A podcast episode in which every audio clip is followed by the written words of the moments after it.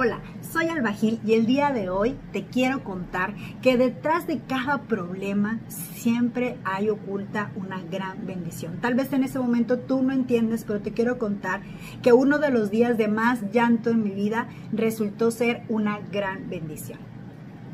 Hace seis años mi mamá la operaron y gracias a Dios salió todo muy bien y quisimos llevarla de vacaciones para pues para agradecerle a Dios, para que convivir más con ella y nos fuimos a Chiapas. Y habíamos tenido unas vacaciones muy bonitas, muy contentas, muy alegres, mi mamá estaba disfrutando al máximo y a la mitad de esas vacaciones nos tocaba ir a Palenque, Chiapas. Ese día lo disfrutamos muy bien, fuimos a las pirámides y al salir había sido mucho calor, llegamos al hotel, nos bañamos y decidimos cruzarnos la calle para tomarnos un cafecito. De regreso del cafecito volteamos al lado izquierdo y no venía carro, al lado derecho y no venía carro, pero a media cuadra venían carros de los dos lados. Yo sentí que mi hermana y mi mamá se despegaron y se fueron hacia adelante y en eso yo volteo y viene un carro directo hacia mí, di la media vuelta y salí corriendo y en eso escucho un ruido muy fuerte y pensé, chocaron por nuestra culpa. Y volteé y veo a mi mamá en el piso, eh, con la cabeza sangrando, con los zapatos que salieron volando y busco a mi hermana entre las llantas de los carros o en el piso y me doy cuenta que mi hermana estaba, gracias a Dios, al otro lado de la, de la banqueta, ya la había cruzado la calle. Resulta que mi mamá se quedó en medio parada y no nos, o sea, se quedó parada en medio y un carro la, la, aventó. Y cuando yo vi a mi mamá en el piso dije, ah, mi mamá está muerta. No se movía, no respiraba, no se veía nada, no, hacía un sonido. Y mi hermana y yo, para empezar, nos vimos de lado a lado y, literal nos jalamos el cabello así de mi mamá, atropellaron a mi mamá. Una locura porque estás en un lugar que no sabes ni para dónde está el hospital, ni para dónde correr, ni a quién llamar, ni a un doctor que tú conozcas porque estábamos de vacaciones y no conocíamos la ciudad para nada. De hecho, no conocíamos que esa calle era como una carretera, era de donde era la carretera internacional, la entrada a la ciudad por ahí. Entonces todos los carros iban muy rápido, por eso nosotros cuando volteamos no venían carros y de repente venían, venían muchos. Y cuando vi a mi mamá, yo primero pensé, híjole, se murió, se murió.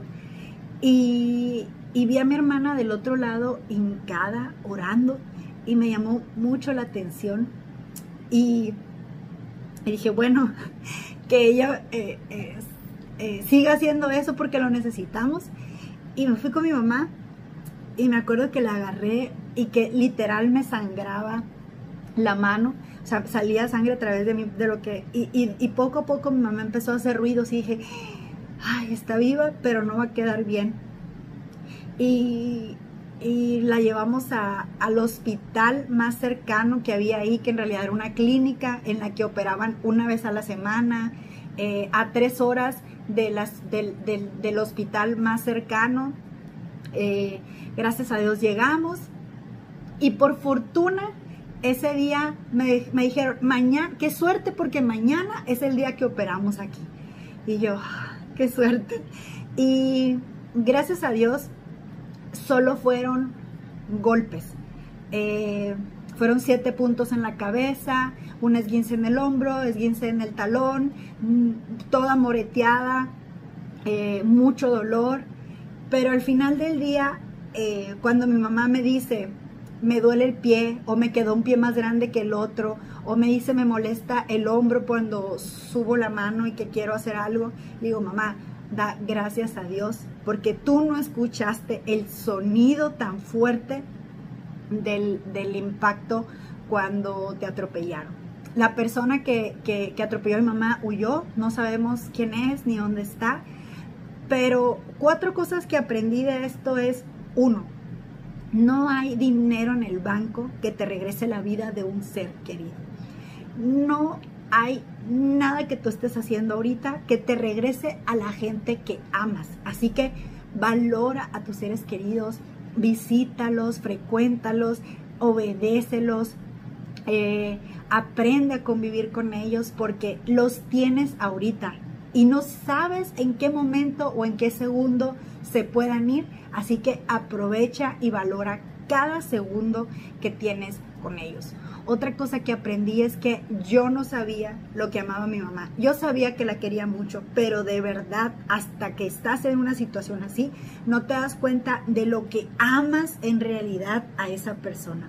Así que eh, si tú aún tienes como yo la fortuna de tener a tu mamá, a tu papá o, a la, o tienes la fortuna de tener a quien tenga cerca, por favor, valora su presencia, ámalos, díselos y disfrútalos.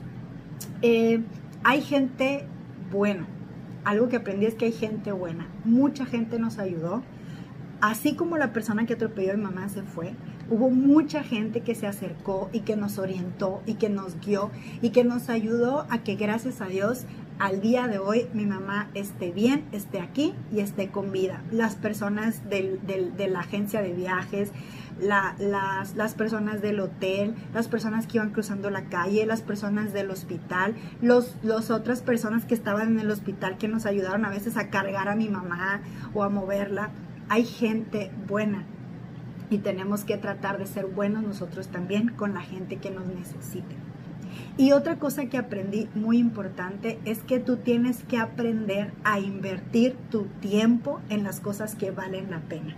Yo era workahólica, me encanta mi trabajo, me encanta lo que hago, respiro, vivo y sueño y duermo, pero a partir de ese día entendí que yo no tengo por qué estar después de las 7 de la noche trabajando, que yo no tengo que estar los fines de semana trabajando que ese tiempo se lo tengo que dedicar a la gente que más quiero y que más amo. Tengo que aprovechar ese tiempo y convivir con ellos. Espero que esta reflexión te sirva y que, y que te pueda transmitir la importancia de que valoremos a la gente que nos quiere como a esa, a esa bella niña que acaba de despertar. Muchas gracias por ver este video. Que Dios te bendiga y pues nos vemos la próxima semana. Recuerda, suscríbete y dale like a la perdón, suscríbete y dale click a la campanita para que te lleguen las notificaciones cada vez que se suba un nuevo video.